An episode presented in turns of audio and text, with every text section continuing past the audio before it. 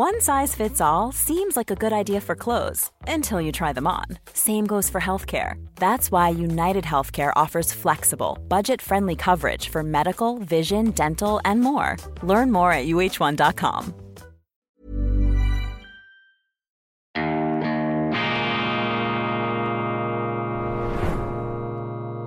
Diese Ausgabe von Weltwoche Daily wird Ihnen präsentiert von Kibun, dem Schweizer Pionier für gesundes Gehen und Stehen. Grüezi miteinander, ganz herzlich willkommen und einen wunderschönen guten Morgen, meine sehr verehrten Damen und Herren, liebe Freunde, vor allem in Deutschland und in Österreich. Ich begrüße Sie zur internationalen, grenzübergreifenden, grenzenüberwindenden und manchmal auch sprengenden Ausgabe von Weltwoche Daily, die andere Sicht, unabhängig kritisch gut gelaunt am Mittwoch, dem 19. April 2023. Staatsbesuch in Berlin. Unser Bundespräsident Alain Berset zu Gast bei Bundeskanzler Olaf Scholz. Thema die schweizerische Neutralität, die Munitionslieferungen und Berse, der Sozialdemokrat, bekräftigte gegenüber seinen Parteikollegen ähm, indirekt den Standpunkt äh, unseres Landes, nämlich dass die Neutralität äh, gelte und dass Deutschland eben nicht in der Schweiz gekaufte Munition einseitig an die Ukraine weiterleiten dürfe. Das widerspreche den Verträgen, die man gemeinsam unterzeichnet habe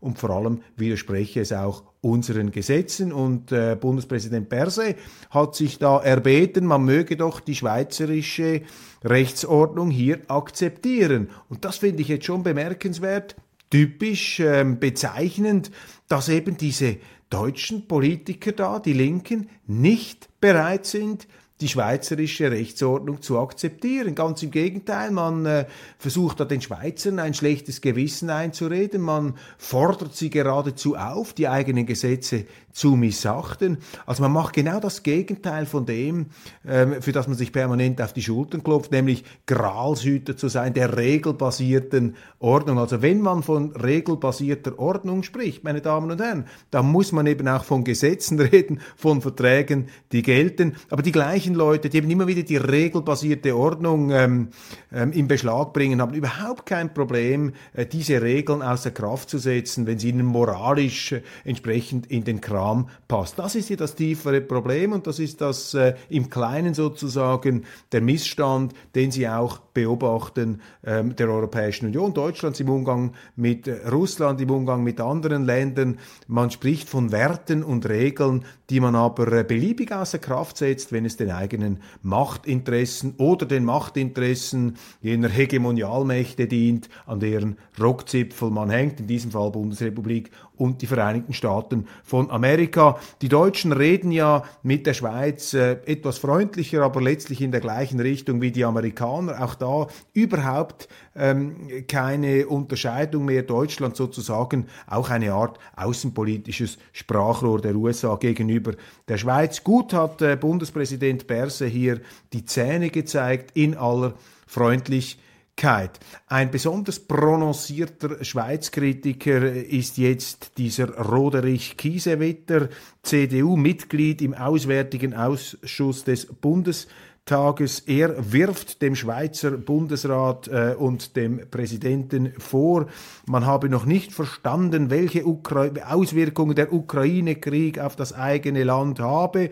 Zitat, sich zurücklehnen und auf die Neutralität zu berufen, geht einfach nicht mehr. Das ist sicherheitspolitisch und ethisch falsch, sagte Kiesewetter, der Frankfurter Allgemeinen Sonntagszeit. Ist ethisch falsch. Ja, da marschieren sie wieder, da blähen sie, da quaken sie wieder.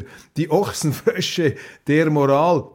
Woher will jetzt Herr Kiesewetter wissen, was da die Ethik ist und ethisch richtig oder falsch? Hört mal auf mit diesem Moralisieren. Oder wenn ihr schon beim Moralisieren seid, da die Kiesewetters, dann halte ich dem einfach entgegen. Es gibt nichts Ethischeres als die schweizerische Neutralität. Denn wenn alle Länder neutral wären, dann gäbe es keine Kriege mehr. Und da sehen Sie jetzt, wie wichtig das ist, dass die Schweizer hier ihre neutrale Position gegenüber diesen deutschen ähm, Politikern, diesen Interventionisten, diesen Moralkolonialisten da, diesen Reitpeitschenpolitikern gegenüber ganz klar sagen, erklären in aller Freundlichkeit und Bestimmtheit, dass schweizerische Gesetze zu gelten haben. CO2 wird teurer, meine Damen und Herren, in Deutschland, in der Europäischen Union. Passen Sie auf, für mehr Klimaschutz soll der Emissionshandel auch in der EU auf weitere Sektoren ausgeweitet werden.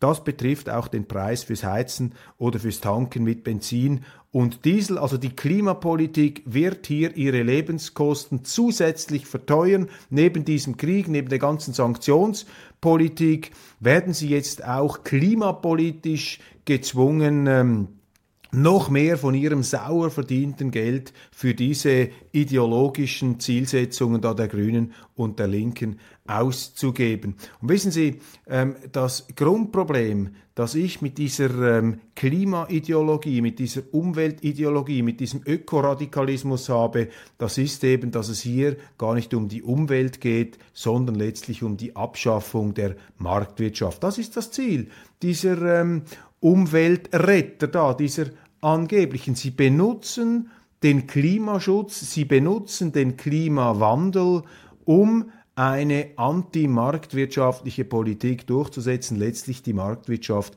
abzuschaffen. Ich bin nicht gegen Umweltschutz, aber ich bin überzeugt davon, dass nur eine marktwirtschaftliche Wohlstandsgesellschaft wo die Leute eben auch ein gewisses Wohlstandsniveau haben, dass sie sich überhaupt mit solchen Umweltfragen auseinandersetzen können. Nur eine solche Gesellschaft ist in der Lage, die umweltpolitischen Herausforderungen zu meistern und die Umwelt zu pflegen.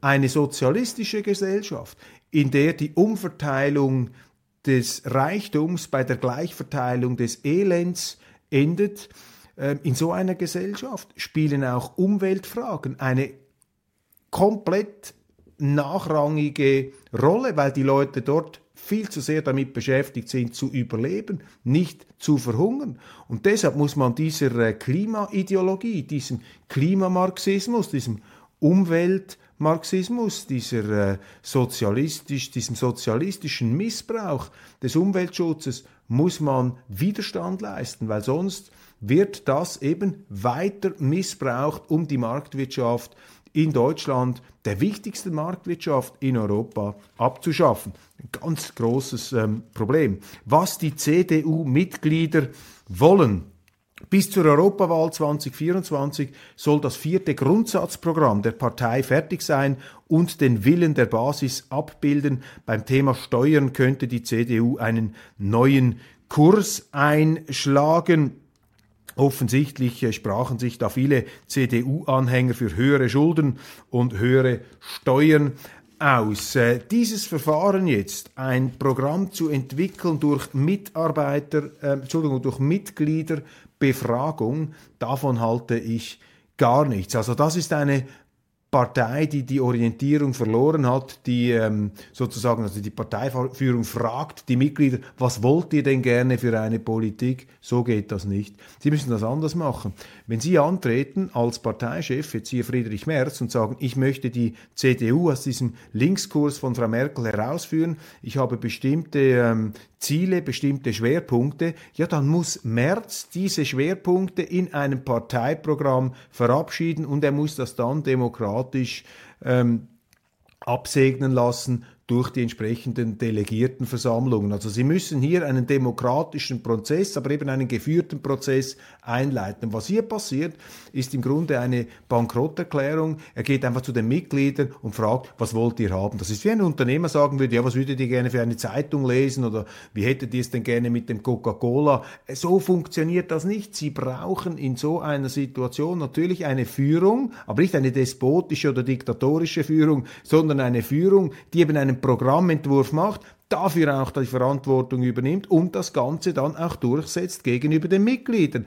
Das hier hat natürlich ein ganz anderes Ziel. Hier soll es einfach darum gehen, dass sich äh, Friedrich Merz und seine Leute dann gleichsam bei den äh, Mitgliedern ähm, anbieten wollen, sozusagen, ja, uns ist sehr wichtig, was ihr denkt. Und wenn sie dann das absegnen, auch wenn das Merz falsch findet, dann kann er dann immer die Mitglieder beschuldigen und sagen, ja, ihr habt mir gesagt, was ich machen soll. Das war nie meine Überzeugung. Das ist ein ganz gefährlicher Prozess, der einfach offenbart, dass die ähm, CDU nach wie vor die Orientierung noch nicht gefunden hat. Dann schreibt mir Raul, ein langjähriger und äh, kritischer ähm, Zuhörer äh, von Weltwoche Daily aus Vietnam. Er habe eine Reise gemacht im Mekong Delta und erkenne dort jetzt auch aus Erzählungen über den Vietnamkrieg immer mehr Parallelen zwischen der Entwicklung in der Ukraine und der Entwicklung in Vietnam. Und er fragt mich nun, wo ist der Point of No Return in der Ukraine? Und ich nehme an, Raul meint hier,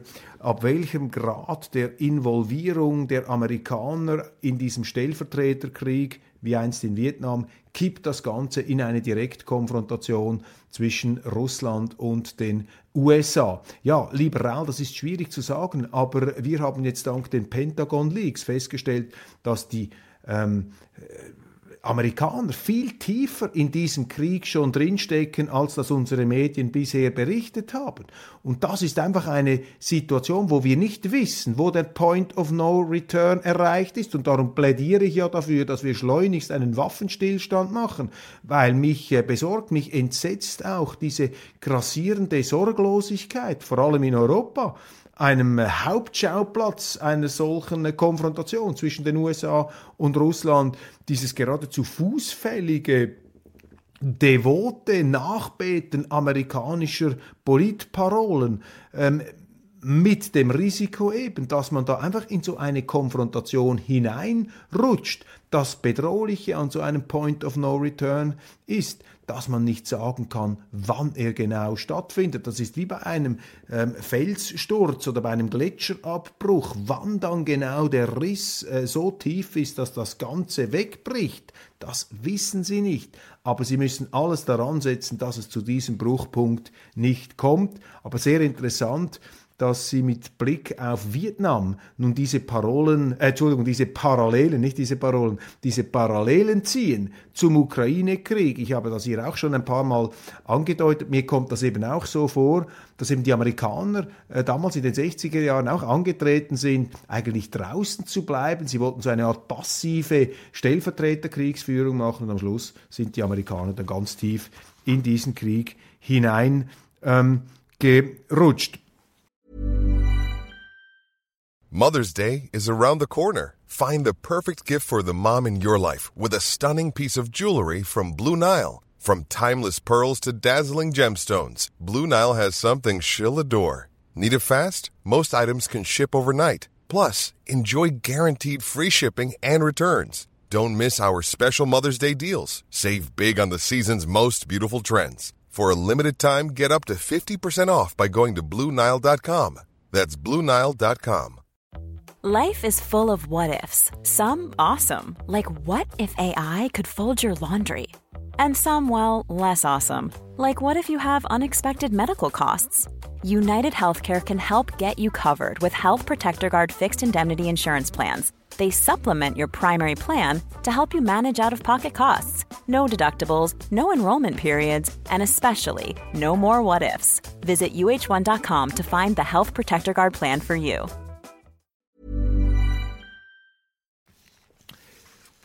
Haushaltsexperten befürchten Pleite der deutschen Bundeswehr. Das ist ein interessanter Artikel, den ich äh, in der Neuen Zürcher Zeitung gelesen habe. Also trotz diesen 100 Milliarden Programmen und diesen gigantischen Schuldenbergen, die man dann Sondervermögen äh, nennt, scheint da der Bundeswehr das Geld auszugehen. Also der Zustand der deutschen Verteidigung ist äh, viel zerrütteter, als man das äh, bisher vielleicht äh, angenommen hat.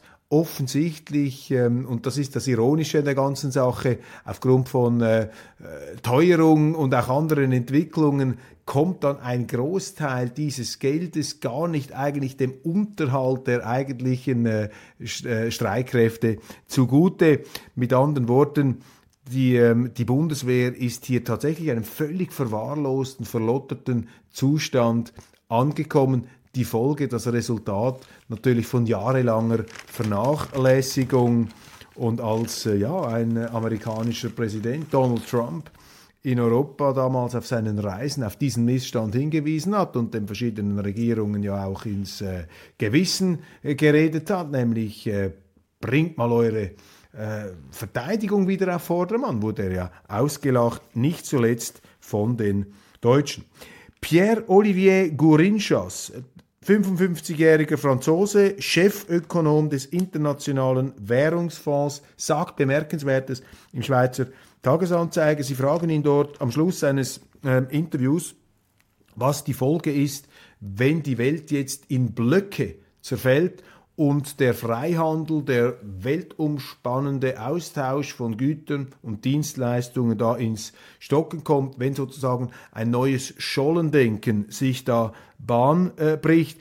Da sagt er, gibt er zur Antwort, äh, zum einen gibt es sozusagen die vernünftige Ausbalancierung der Lieferketten, dass man sich nicht allzu abhängig macht von einzelnen Lieferanten. Das ist sozusagen der vernünftige Teil. Aber wenn das Ganze eben ideologisch übersteuert und man sich dann tatsächlich sozusagen protektionistisch zurückzieht und sagt, wir müssen alle Industrien zurückholen, wir dürfen nicht mehr hier die internationale Arbeitsteilung uns zunutze machen, dann seien die Kosten immens für alle. Und das ist die ganz große Gefahr hier, meine Damen und Herren. Das wird auch auf die leichte Schulter genommen. Dieser Freihandel, das Ende des Kalten Kriegs hat natürlich ähm, die äh, Welt, die Menschheit viel reicher gemacht. Und zwar nicht einfach nur die ganz Reichen, sondern auch den Mittelstand, auch die Armen, äh, die sind da massiv aus absoluter Armut, auch in Entwicklungsländern, in einen relativen Wohlstand gehoben worden, allem voran in China. Und wenn man das rückabwickeln will, wenn man hier predigt, ja, wir sind autark, wir haben das nicht mehr nötig, wir können unsere Industrien aus China abziehen,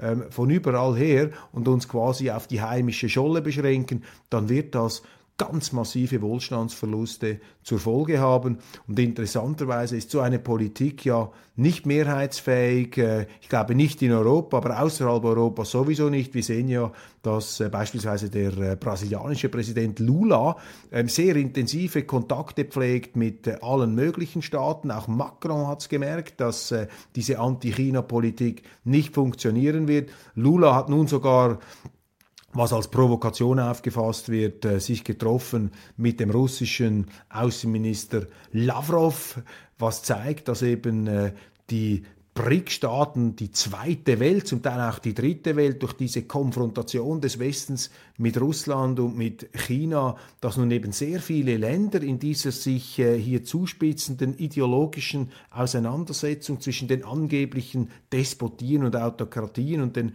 Demokratien des Westens, dass sich eben doch eine beträchtliche Zahl von Ländern aus der dritten, aus der zweiten Welt eher auf die Seite der Autokratien, der Despotien ähm, verlagern.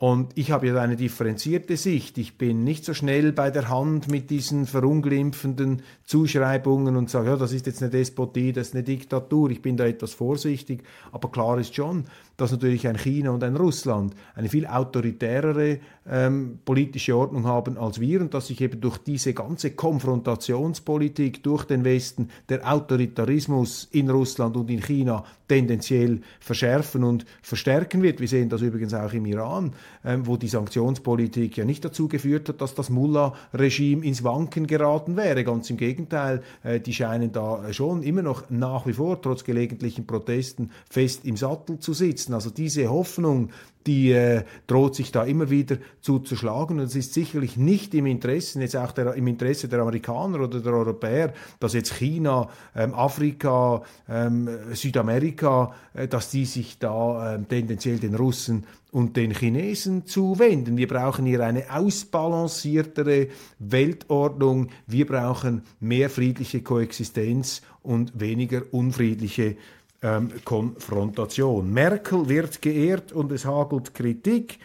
Ähm, das Großkreuz für die Altkanzlerin nach Konrad Adenauer und Helmut Kohl hat ähm, auch Angela Merkel den höchsten deutschen Verdienstorden erhalten. Das hat jetzt in der deutschen Öffentlichkeit doch einen ähm, würde ich sagen, sinnvollen Diskurs ausgelöst darüber, was solche Orden überhaupt bringen und ob man die Merkel nun auf die gleiche Stufe wie Adenauer oder Kohl heben könnte. Äh, das würde ich sagen äh, nicht. Ich bin nicht einer, der alles falsch findet, was Merkel gemacht hat. Sie hat eine Reihe von äh, schon schwerwiegenden falschen Weichenstellungen vorgenommen, aber für mich war Kanzlerin Merkel immer auch ein Symptom für tiefer liegendere Probleme Deutschlands. Ich bin auch ein Symptom dafür, dass eben in der deutschen Politik starke Führung nicht so erwünscht ist. Die Deutschen leiden zwar darunter, wenn sie eine schwache Führung haben, aber das geht ihnen vielleicht ähnlich wie den Schweizern.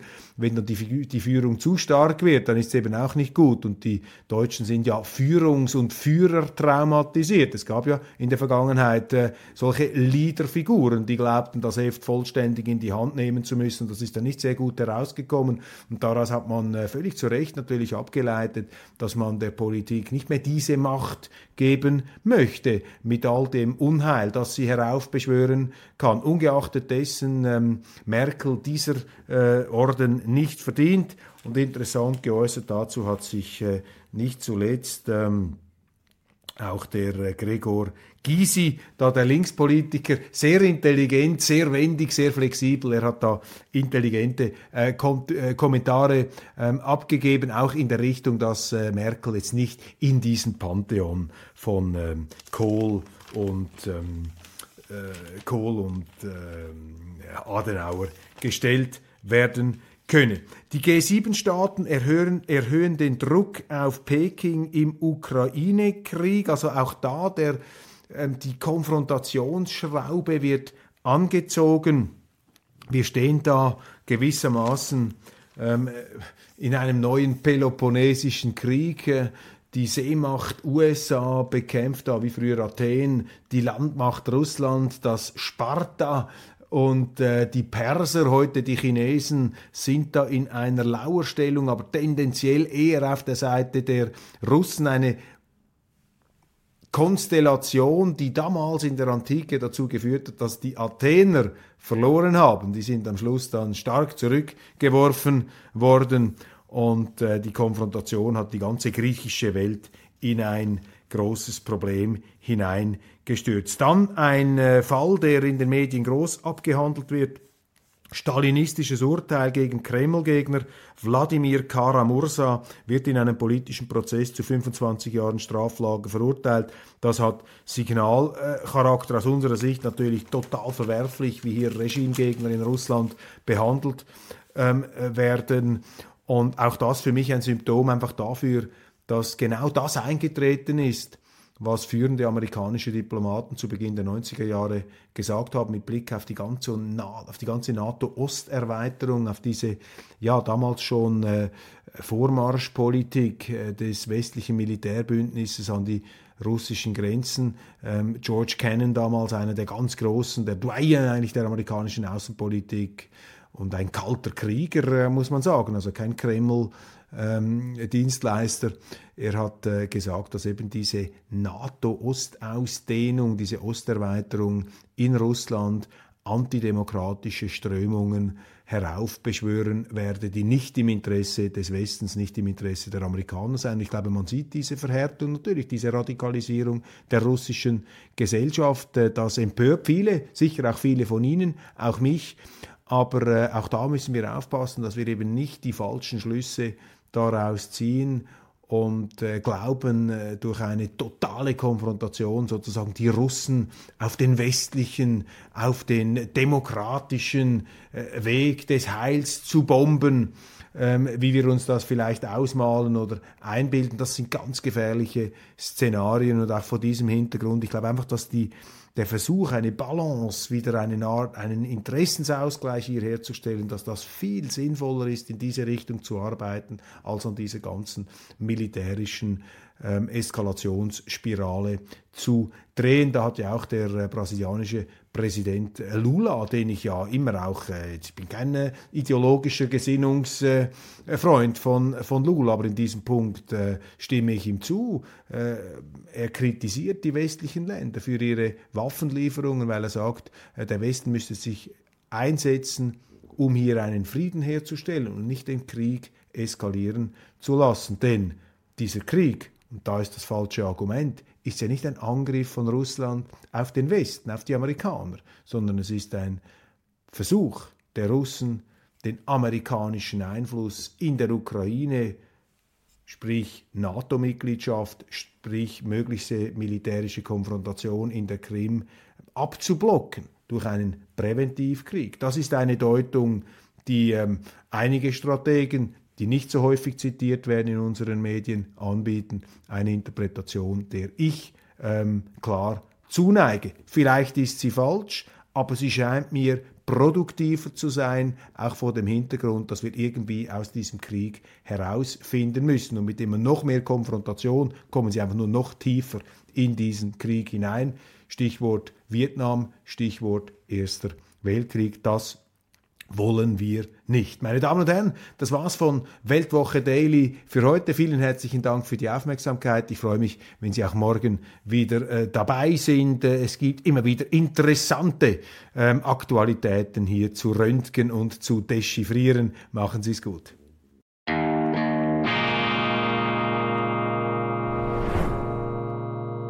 Diese Ausgabe von Weltwoche Daily wird Ihnen präsentiert von Kibun dem Schweizer Pionier für gesundes Gehen und Stehen.